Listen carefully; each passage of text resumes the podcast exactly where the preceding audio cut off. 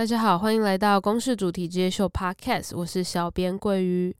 这集是我们的 Podcast 全新企划，叫做《说不完的故事》。这个系列我们会采访那些你没听过的故事。其实每个人的人生都是一个又一个说不完的故事拼凑而成的。我们想把这些珍贵的故事都记录下来，和大家分享。今天这集说不完的故事，我们要来访问的是郑南榕的女儿郑竹梅。嗯，在开始正式听竹梅的故事之前，我想跟大家分享一下这个美好的缘分是怎么发生的，还有为什么我们会有今天的专访。在今年一月初的时候，公视主题之夜秀在淡水的云门剧场举办了一场主题论坛，竹梅就是我们这一集节目的语谈人，她跟我们一起在节目上聊聊台湾的转型正义。在节目结束之后，我们很想继续了解竹梅的家庭故事，所以邀请她在二月二十五号，也就是这礼拜五的下午三点，来到公视接受我们的专访。这天下午会有直播，大家可以到公视主题之夜秀的 YouTube 频道上收看。这一集是我们对竹梅的前导访问，我们直接到郑南荣基金会录制。这天我有个任务，就是我是一日成音助理。要帮忙架设 Podcast 录音设备，还要帮忙侧拍照片。在这次的访问之前，我从来没有来过郑南榕纪念馆。到了以后，外面有个小小的路标，写着“自由巷”，旁边就是中山国中。如果你只是经过这个巷子，你可能不一定会发现它，因为它就隐身在一般的公寓大楼里面。在这边，我看到了很多竹梅小时候的照片，还有她跟爸爸之间的信。其中有一封信，郑南榕先生写着：“没想到小竹梅已经长得这么大了。”那时候参访的时候，导览的伙伴和我说，其实郑南榕也会用写信的方式教小竹梅怎么算数学。我觉得他每一封信的字里行间都让我觉得竹梅跟爸爸的感情真的非常非常好。我想要把小竹梅在一九八九年写给爸爸的诗念给大家听。这首诗的标题叫做《爸爸》。爸爸像太阳一样，如果太阳不见了，我会哭，我会叫，但还是叫不回太阳。我看着这首诗，有点难想象，小小的竹梅是用什么样的心情来写下这些文字。我看着我眼前的竹梅，她让我觉得他真的是一个非常温暖的人。在做这集之前，我其实也不是真的很了解什么是转型正义，跟我们到底能够做什么。但我觉得我是一个喜欢听故事的人。如果你也喜欢听故事的话，希望大家可以一起跟我来听听他的故事。好的，那我们接下来就把时间交给这集特别企划的制作人珊珊。今天很高兴可以看到竹梅，呃，因为我在一月五号的主题之夜秀在云门的这个录影呢，有有看到竹梅，竹梅来担任来宾。那那一场我我有去参加，我当当观众啦。哈。那我就觉得哇，我好想再听竹梅讲更多，所以我回到公司之后就跟佑宏制作人讨论，我们有没有机会来合作？我们是两个不同的公共电视里面不同的部门，哦，来对来邀请竹梅来，嗯，在网络上我们开一个直播，然后用比较呃放松。的方式来聊竹梅的家庭故事。那为什么会选定家庭故事这一个主题呢？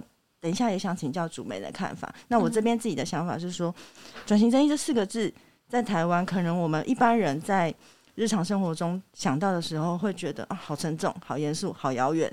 嗯，但是其实我有听竹梅在一些新闻报道里面，其实有提过转型正义。用一句很简单的话来讲，就是自己的每一个人在台湾生长的人，他的家庭故事。我们如何面对过去？嗯，然后其实找到一些我们过去曾经犯的错误，才能有机会改正，然后继续往下走下去。嗯，对，所以会很希望就是跟竹梅来做这个邀请，有没有机会就是从家庭故事的照片，然后来分享，呃，您您的家庭，然后您的爸爸妈妈，还有跟台湾呃言论自由、人权的关系。嗯，对，谢谢谢谢珊珊的说明，呃。应该是说，其实这是，嗯，也是我这几年自己整整理的过程啦。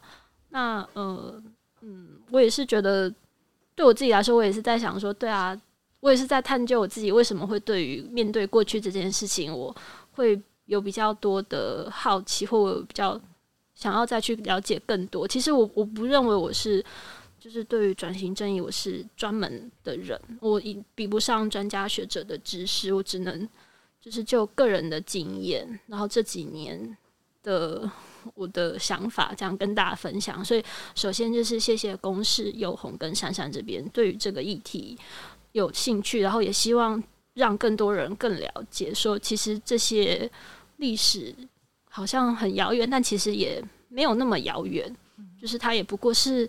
几十年前，或是大家可能小时候曾经发生，你曾经有经历过，只是你不知道或没有意识到的事情。像刚刚珊珊有说，你也是中山国中毕业的。那其实我们刚刚在聊，就是我也是中山国中毕业，我们可能甚至有同一个时期，就是我可能国一，你是国三的时候。对，那中山国中就在我们纪念馆的对面，然后也是很近，就是一九八九年的时候，也是。嗯，我是后来看资料也才知道，就是对面校园也是有很多警察在里面的时候。嗯，哇，一九八九那时候我十二岁，就快要来读了。嗯，对，嗯，很很有趣哎。那那那竹梅，我想请教，就是您对就是我们提出这个计划，从家庭故事出发的，您的想法，您就觉得哎，OK 吗？可以可以试试看吗？嗯嗯。你称呼我就你就好了，好 不好意思。就呃，对，其实也是我那时候，嗯，自己在做整理的时候，我也是从家庭故事的整理开始，就是我自己对外做一些分享，也是希望是从比较个人家庭的角度去出发，是哦、呃，因为它是我自己整理的过程，然后也是想要跟大家说，就是这些议题其实也没有那么遥不可及。然后，甚至是我们的父母辈，他们一定也有在那个时代也有经历过，只是大家所触及到的部分不一样，或者是所担任的那个，嗯，不一定是角色啦，他们所认知到的可能不一样。可是，如果我们能够，嗯，相互的，比如说像现在这样坐下来，好好的聊一聊，然后。比如说，你的认知跟我的认知是，或者是我们父母辈的认知，他们可能有些一样，有些不一样。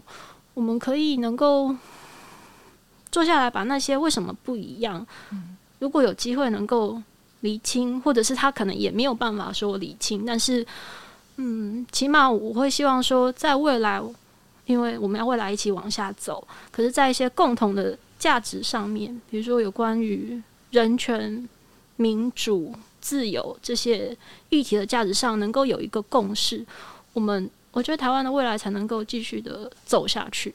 嗯，比较像是一个重新找到的过程，就是我可能就是跟香香一样，我国中的时候这边就是一个生活的场域，因为一九八九年之后，这里是叶菊兰的竞选办公室或者他的服务处，快十年。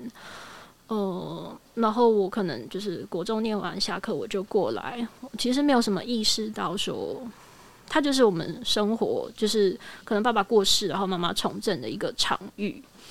嗯，那的确，我大学时期我是嗯不太能够谈这些事情，我也我觉得我还在找怎么面对这个事情。就是当别人问到郑南榕或是叶菊兰，其实我会想要躲起来，我是想要不要让。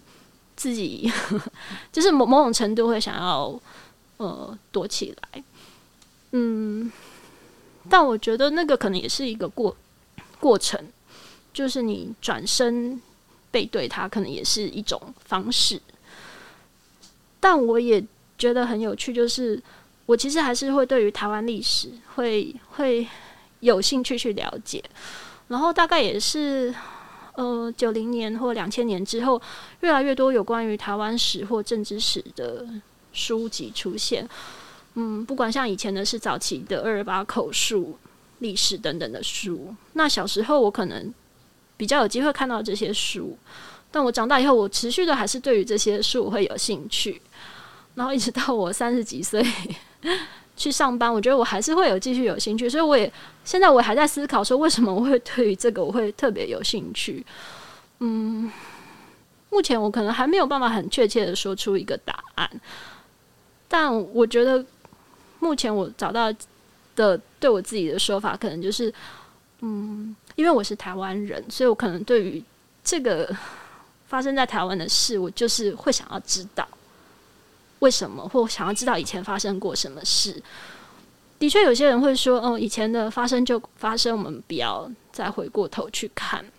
可是，我我觉得，如果同一件事情，我们持续的去，嗯，持续的去看它，它的那个层次会不一样。就是像我刚刚跟珊珊讲的，其实我我不觉得我对于这个议题我是专家，我只是因为每年都有四月七号，然后每年我我就是都要面对一次。有关于郑南榕以及他的死亡这件事情，那我觉得每年这样思考，我的嗯所想的都会不一样，因为每年的台湾的状况也都不一样。然后我觉得我就是在这个过程中，不断的、不断的改变，或是不断的有不同的想法。那可能刚好前一阵子或到现在，我觉得这个想法可以跟大家分享，然后也很谢谢是。有人觉得这些分享是有意义的，或对他们这些事情对他们来说是一个新的不了解的事情，然后可以帮助他们有所理解过去台湾那一段历史。那我觉得能够这样也很好，那就是只是刚好在这个时间点，就是想要开始做这件事情。嗯，一直到两三年前，我也不是那么喜欢来基金会，就是。呃，虽然说这是曾经生活的场域，就是小时候六岁到四五岁到九岁之前，就是每天爸爸上班的地方，后来变成妈妈上班的地方。但始终对于在踏进这个地方，反而是越长大会觉得越难。但后来也觉得，哎，好像也一直 不面对，好像也不是个办法。对，所以也是到最近才练习。如何再再踏进来，然后甚至是练习如何跟大家分享这个家庭的故事。对，那我觉得如何让如何让人有兴趣，其实最终的还是就是，不管是新闻或历史也好，其实都是跟人有关的事情。我们处理或我们要面对，都是跟人的生活有关的。然后他其实是很个人的，虽然他讲的是议题的东西，但是还是回归到每个人的身上。那每个人都会有父母，然后也会有祖父母。那像就像我会好奇父母以前是怎么生活一样，我想大家应该也会好奇父母以前是什么样子，因为父母的样子，他会某种程度还是不可避免的影响我们自己。为什么我会成为现在的我？其实某种程度也是不可避免有父母或祖父母的影响。那不论那个影响是什么，我觉得呃，大家应该都可以坐下来好好的聊一聊。嗯，因因为我在做这个家庭故事的企划的发想的时候，我有我当然有去网络上面找，看了很多主媒你们的家庭的照片，有全家福啦，有围炉的等等的照片，我会想到我自己的家。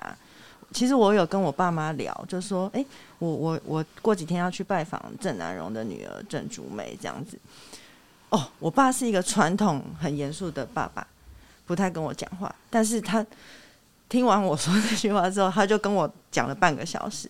哦，我们以前怎样怎样怎样怎样，那个时候怎样怎样怎样。我妈也是在那边哦旁边，我就突然想说：“哇塞，怎么话变这么多？”因为我以前不会不会想要去听他讲这些。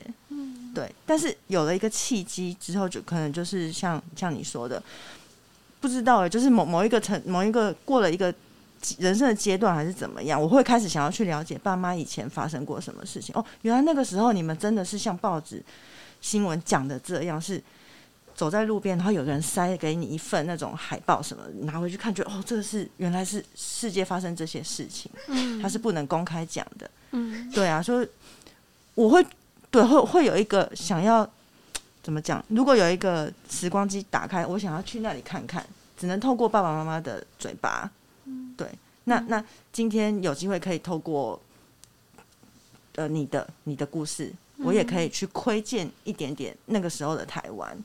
嗯，我嗯，我觉得我的其实我的那个窥见那个时候的台湾，也是是透过阅读，或者是问家里的长辈，或是问爸爸那时候的朋友，或者是兄弟，用我所知道的能够去问，然后去去尝试理解说他那时候为什么想要这样做，因为我觉得我大学时期我我其实不太能够。嗯，抓得住说为什么他要这么的激烈做这件事？但是我看这十年台湾的发展，然后我看到有越来越多年轻人来参观纪念馆，因为以往嗯，爸爸过世那时候来来的人可能都是他的同辈，就是他的同年龄的人，或是比较年长的人，然后。当然，就是妈妈之所以从政，有一个蛮大的理由，就是怕大家会忘记郑南榕。嗯，然后他会觉得，就是这他的死亡可能没有意义。嗯，但随着时间过去，我觉得对我们家族来说，就是也很感谢，就是发现说，哎，嗯，原来到二三十年后，台湾还是有人有记得郑南榕，甚至是。更年轻的人知道他，然后而且那个知道是，嗯，他们觉得这是有意义的一件事。嗯、我觉得这对我们来说也是一个，嗯，很大的很大的安慰，然后也是很感谢的地方。所以就像是今天这场访谈一样，就是我不知道说这个访谈出去他会被谁听到，会有什么样的影响。可是如果能够在这个时间点留下这样的记录。也很好。那因为我相信大家应该都是希望台湾未来往更好的方向往前进。有一个有趣的想象是，我感觉就是你爸过世之后，你的妈妈啦，或者是旁边的叔叔阿姨或者是长辈们，都没有在你耳朵旁边，好像希望期待你要。做什么，认识什么，背负什么样的责任，感觉上好像是你是自由的，然后你妈也不跟你多谈，嗯，然后让你自由选择，嗯，然后是这样吗？我想要知道一下那个，嗯，但嗯，我我觉得的确以妈妈的立场来说，她是就是给我全然的自由，她不会。他不会希望我做什么，但反而是我，可能是我自己，自己有一度觉得，嗯，那个不自由，就是因为我是某某人的女儿这件事情，然后也有可能是因为时间太近了，就是呃，那个情感上面还是很强烈，所以在大学时期的确是 一谈可能就会。落泪啊，或是什么？但我觉得时间久了，距离比较远了。然后还有就是，也是慢慢在练习怎么跟亲人的离去，或者是怎么面对说，呃，郑南荣是我爸爸，然后但是我的爸爸变成很公众这件事情相处，就是我一方面很高兴能够。用这样的方式跟大家谈论他，因为感觉谈论他的时候，他某种程度就活在我们的心里。但一方面也会，呃，觉得有点，会有点，还是会有点难过啊。看，嗯，因为他就变得很公众。那，但我觉得他其实就是一个练习的过程。嗯嗯，你你你说你有一度是背对他，就是说你。嗯我不知道是多大了，中学、高中或大学。哎、啊，那你为什么要去学法律系啊？你以前小时候第一志愿是什么啊？我呃，念法律就是妈妈说这样比较好找到工作，没有啊？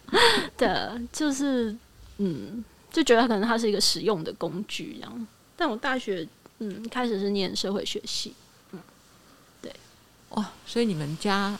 的人都很流行，读一读就转系就对了哈。嗯，我 就是双双修，我后来就两个都有修。因为你爸也是转，你妈也是转，对不对？嗯，以前他们那个年代，嗯，比较流行转系。那其实要能力好才转得了，才转得过去。但爸爸以前其实是工程科学，成大工程科学，然后之后才转，呃，隔年就是重考，然后再转到复大，从复大哲学再转到台大哲学。对啊，那很厉害。就是你觉得你爸是怎么样个性的人啊？你后来从小时候的感觉，应该是我现在问你八岁你的记忆，你可能也会融入你现在的感受啦。嗯、就是你觉得你爸是什么样的人啊？个性啊，或是就是处女座，洁癖吧？没有，呃，应该是说，嗯，读很多书。然后我自己现在的想象嘛，然后也是从最近几年整理他看他的日记啊或笔记本，就是呃读很多书，然后要做一件事情，其实他会准备很多，包含呃我们最近也才知道说，其实他大学也有看很多商管的书，所以他其实开。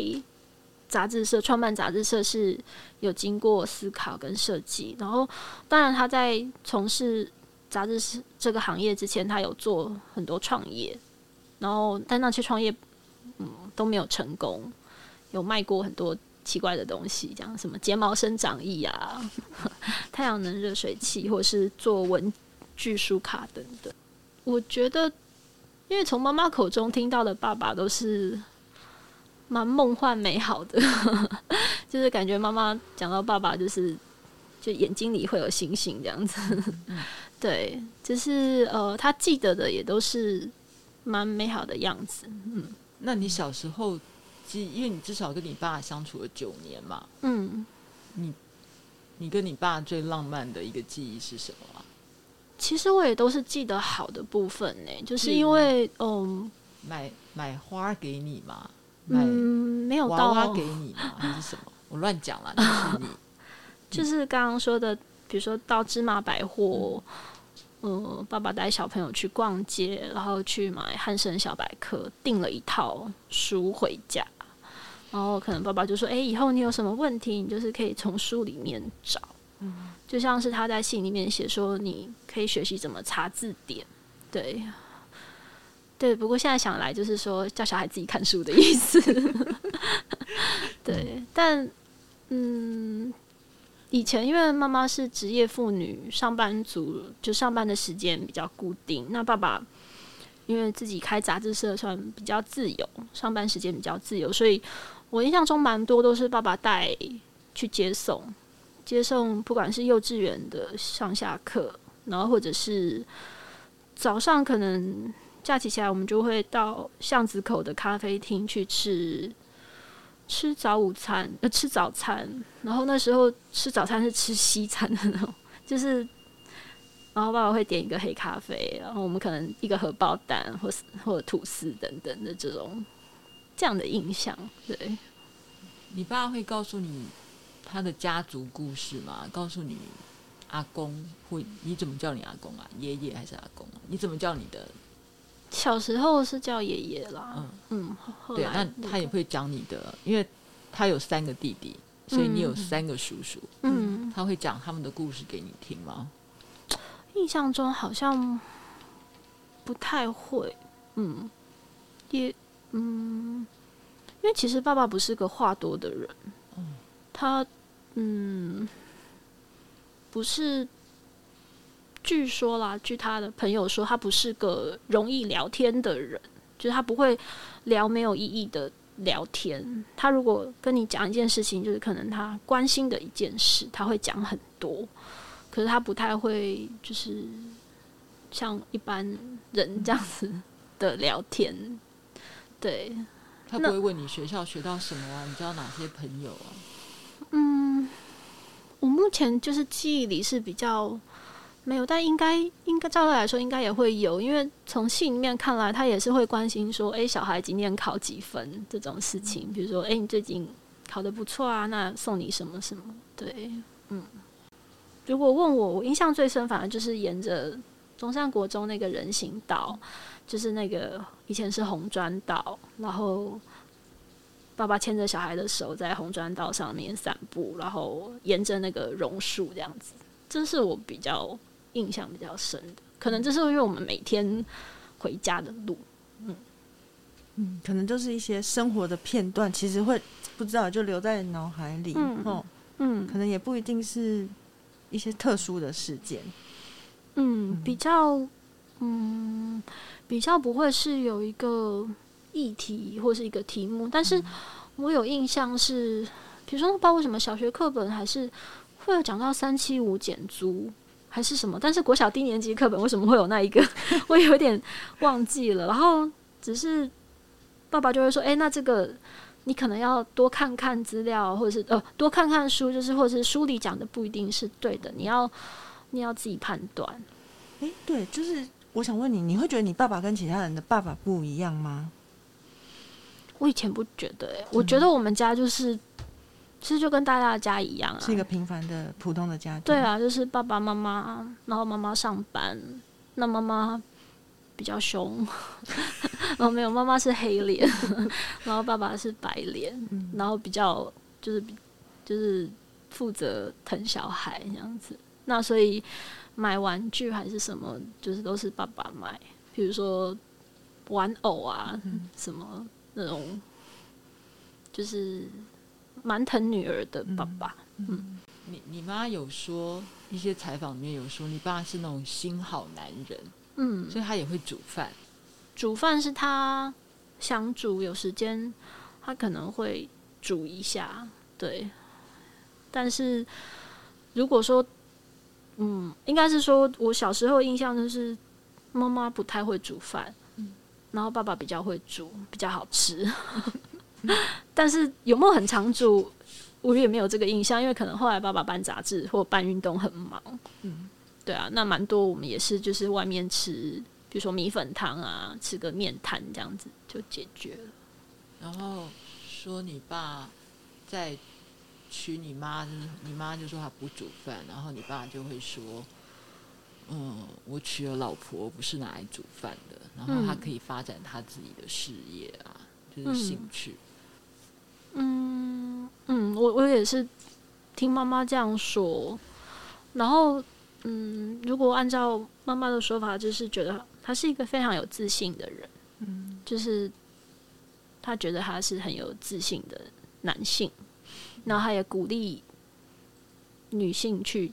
追求他自己的事业，所以妈妈说，他那个女性主义的启蒙其实是爸爸，好像介绍大家他读《邓肯传》，还是嗯嗯嗯，我有看到这一段，嗯嗯，然后你爸可能还培养了你妈各式各样的眼界跟品味，带她去吃什么吃什么吃什么喝什么什么，嗯，因为他们、嗯、呃，就爸爸的家庭。就是不是很富有，可是会比较呃有给小孩零用钱，然后可能还是相较于比较稍微都市一点，宜兰嗯罗东宜兰可能没有到那么大都市，但是还是有一些都市的活动吧。就你爸后来去念建中啊，嗯、所以他高中其实就在台北混了。对啊，所以他就很洋派，就是喝咖啡，然后对喝黑咖啡，嗯，然后而且喜欢。就是穿的很，就是穿西装要穿很帅这样子，嗯，要穿有背心的。你小时候因为你妈都赶上班，所以你要去学校也都是你爸帮你传你的衣服啊，或者是是吗？你有印象吗？这个好像是梳头发啊，梳头发可能没有什么印象，但是接送是有，就是就是看到爸爸来接会很很高兴，嗯。那小时候其实会比较嗯，比较怕妈妈，因为妈妈是黑脸。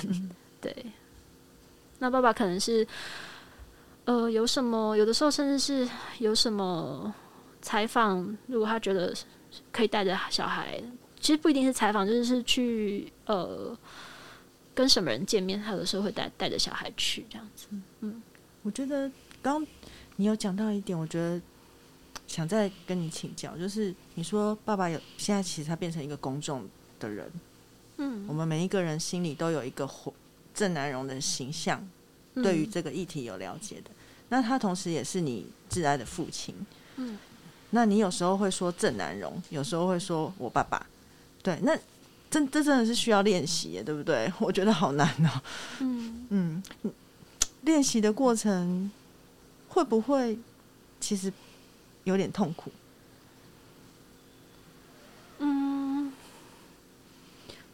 应应该是说，其实他都是，比如说有一个什么事情发生，然后我可能去练习，嗯、就是怎么面对。就是我我尝试着把他从我爸爸跟战荣分开，也是，就是在他过世差不多二十周年左右，就可能你们有些有听过这个分享，嗯、就是，呃，我就去一个在公馆的沃的演唱会，然后可是那个演唱会其实可能他是是纪念。郑南榕的一个一个演唱会，然后因为我那时候没有预期到它是一个这样的活动，我只是去那边找妈妈，要想说要搭她的顺风车，对，然后然后后来发现是那个场合，那但因为那个场合有很多二十几岁的人在那边呃听音乐，然后纪念郑南榕。那对我那对我那那时候二十几岁的我来说是一个蛮大的冲击，就是哦，原来，嗯，原来这么多年轻人用他们的方式去去纪念这个人，或去认识这个人。那那我自己呢？我怎么我怎么去看待郑南榕这个人？就我作为台湾人，我我怎么去看这个人？我就是从那个时候开始练习。的确，就是有的时候他是郑南榕，然后有的时候他是我爸爸。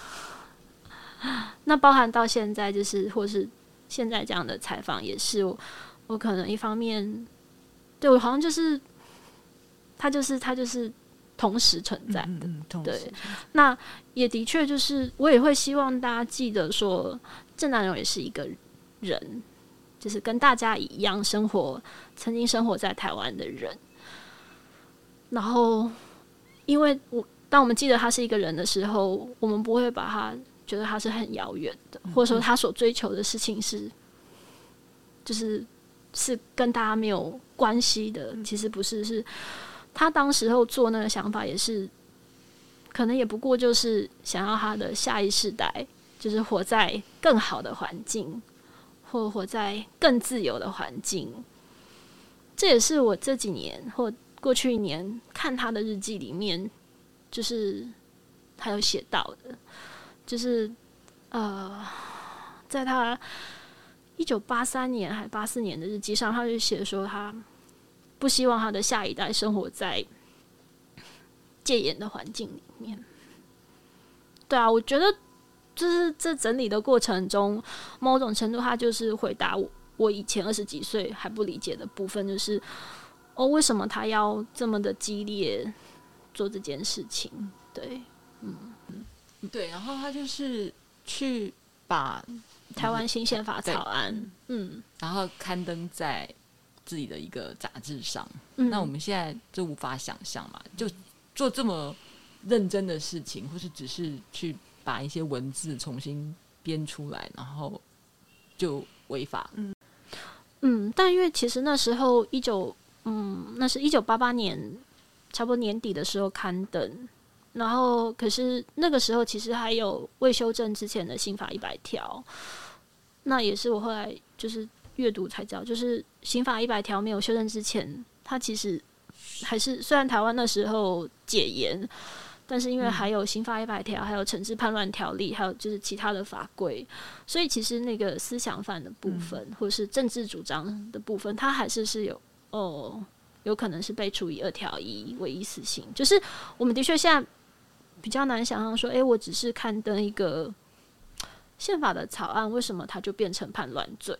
嗯，对，哦、呃，就是一个国家有叛乱罪这件事情，可能也是一个年轻人没办法想象什么叫叛乱啊。但因为我我们现在我们现在也还是有叛乱罪啊，嗯、就是的确。还是是有这样的规定，但是已经没有到思想的部分。嗯、就是说，对那个什么叫做着手实行，什么叫做实施，就是它并不是哦，它只是在文字上面的倡议好了。嗯、我觉得以现在的眼光看来，它就是在倡议一个选项。但因为以前台湾独立不是一个选项，以前以前光是讲到这四个字，可能就会有危险。嗯、然后，可是现在就是它可以是一个选项，或者它，嗯、我我觉得它就是创造一个空间给未来的世代。但至于未来的世代要怎么选择，那也就是未来世代的人的事情。嗯、就我觉得，以郑南榕来说，他就是整理了他可以做的部分。对，嗯，其实他就是在做很多总编辑会做的事情啊，帮、嗯、大家走的比较前面，看的比较前面，提供选项。像你刚刚讲的，嗯，那那可能就是时代背景不同，政府的的一些。我们说威权吗之类的，在那个时候，这些行为就是不容许的。嗯，就是我觉得是在那时候的党国体制之下，他就是不不允许有这样的自由，跟不允许有这样的选项。然后，嗯，也因为，嗯，因为那个压制是非常深的，然后也有可能是我们的父母。那个年代或祖父母那年，他们都经历过那个压制，所以我觉得我们其实世代的差异会理解会差异很大，是因为很多人所收到的资讯可能还是是那个时期所被所被灌输的资讯，对，所以还是有蛮多人不认识郑南人，或者是只知道一半的他，然后不知道他为什么要这样争取做这些事情，对。他可能还是是一个，还是需要社会沟通的过程。嗯、对，我我觉得我是年纪比较大以后，然后再去尝试着去想象或理解他。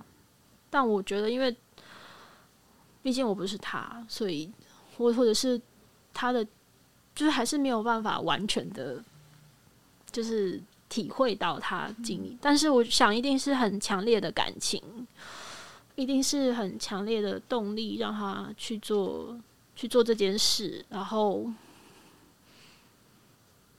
他应该是觉得他的作为是对于他周围的人是是有帮助的，是有意义的，所以他才会去做。他因为在这边自求七十一天。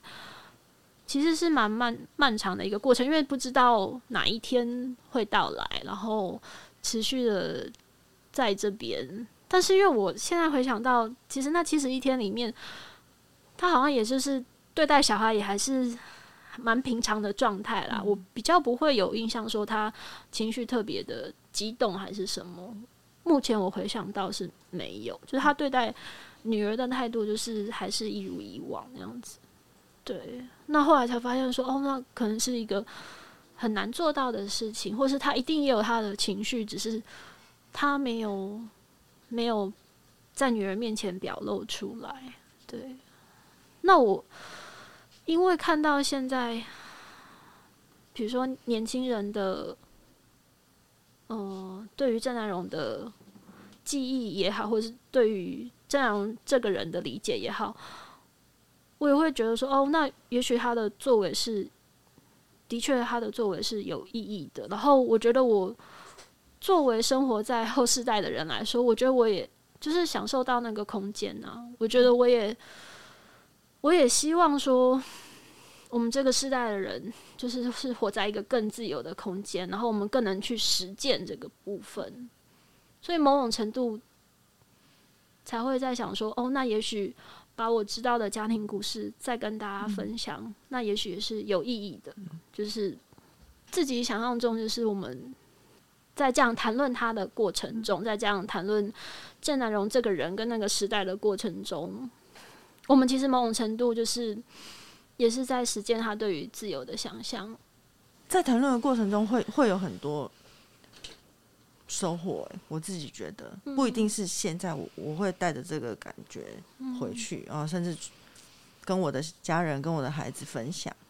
对，他们现在社会课本里面都当然都有二二八等等，但但我去翻没有，还没有这一段故事。对，嗯，希望未来可以有更多的跟关于台湾的重要的历史事件，可以在小学生的课本就、嗯、就可以有看得到。嗯，对，嗯，因为我我其实也是跟大家说，就是你不一定赞同郑南荣的政治的主张，可是也会希望说大家借由了解这个人，去开始了解过去的台湾，嗯、然后当然不只是郑南荣，还有其他台湾的历史，或是其他台湾重要的人物。嗯前天我在看那个，就是当然是郑南榕先生的新闻报道，《台湾演义》啦。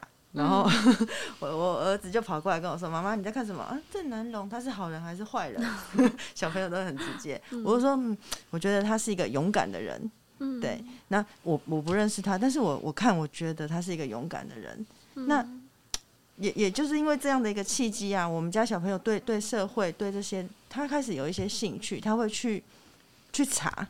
去、嗯、去想说到底是怎样，为什么为什么要做这些事情？对、嗯、我觉得，反正都是一个种子一个种子，慢慢的种下来。嗯，对啊，我自己是觉得蛮蛮有收获的。谢谢，嗯、谢谢。嗯，就我觉得，呃，对我来说，言论自由就是这个空间嘛。那不论这个空间是主张或是对话的，但前提是你要实践，它才有意义。然后，即使说 我们现在主张可能。我们会不一样，或我们的意见会不一样。可是透过讨论的过程，然后对话的过程，那我们才能够去尝试理解。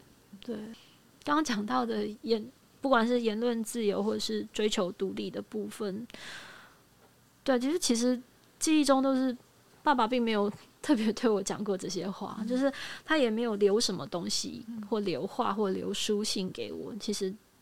其实都没有，对，他就是，他就是跟我好好的生活，嗯、就是我所记忆中的他，就是一个，就是一个父亲，就是一个爸爸，嗯。那其实我后来觉得，其实这样就够了，嗯嗯。但的确就是在大学以前，我们家要坐下来好好谈论爸爸的部分比较难。就是我们可能在外面，呃，比如说四月七号会有公，就是跟大家一起纪念郑南榕的部分。嗯、但是，呃，有一度又谈说，嗯，爸爸为什么做这些事，或怎么？我觉得是比较难谈的。嗯、就是可能跟每个家庭一样，就是你谈到离去的亲人的时候的时候是比较比较难，嗯、就时间比较近的话，嗯嗯，对啊。就就像我们拍，比如说拍纪录片，我们最难的还是把镜头对着自己的家人，那个是最难，嗯、比你拍什么战争、抗争都还难。嗯，要把镜头要访问自己的妈妈，我想到就怕。我不知道，可能是类似的感觉吧。嗯嗯，我后来也觉得自己更年长以后，觉得就是妈妈是蛮辛苦的，就是哦、呃，因为大家。除了他从政以外，就大家看他也还会是郑南荣的太太，嗯、然后他也的确延续，嗯，爸爸的部分，就是像以前的采访，可能都是他还要一边采访。然后其实我后来也觉得这是一个蛮辛苦的部分，就是对那个时候他要。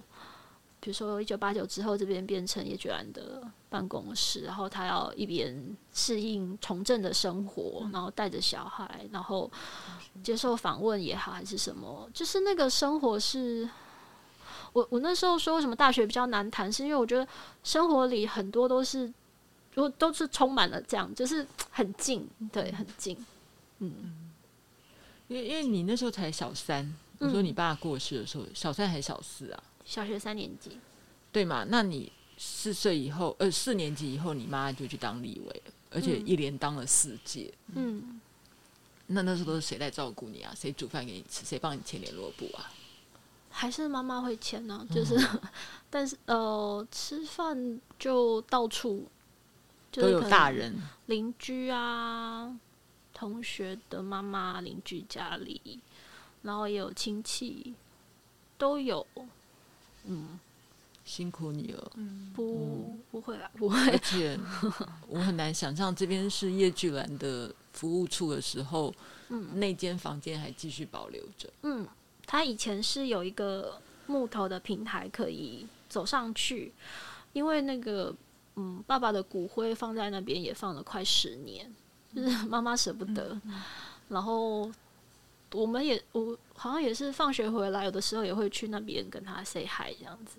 嗯，对，就是以前会泡个黑咖啡啊，嗯、或者是有什么东西给他一一起吃，这样子跟他一起吃。嗯，嗯、呃，就是后来自己大学以后念了女性主义以后，嗯、才会认识到说，哦，妈妈真的。嗯嗯，很辛苦。就是我们对于女性会比较多，尤其是关于母亲的一个想象。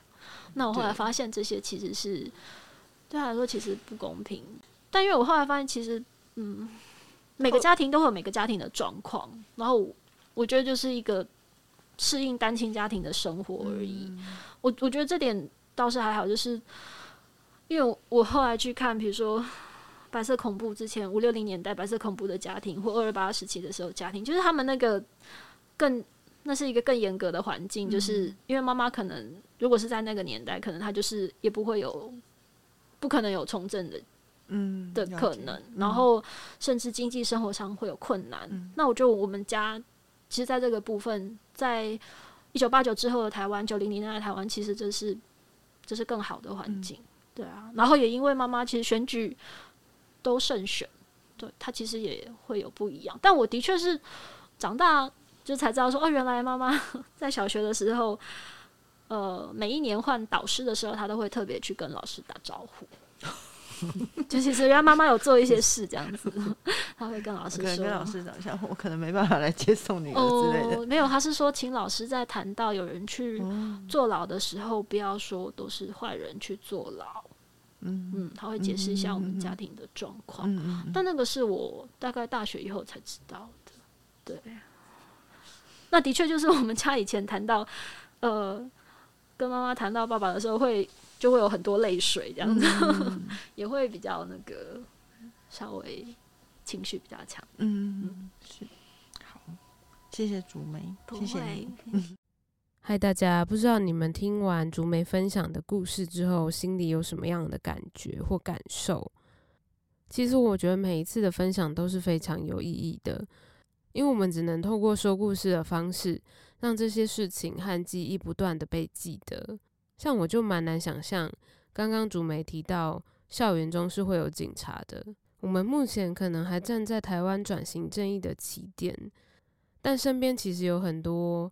见证过二二八或者是白色恐怖的人们已经开始凋零了。我觉得要跟自己的家人谈论这些事情，其实是非常困难的。但我觉得有时候透过闲聊，还是会发生一些有趣的事情。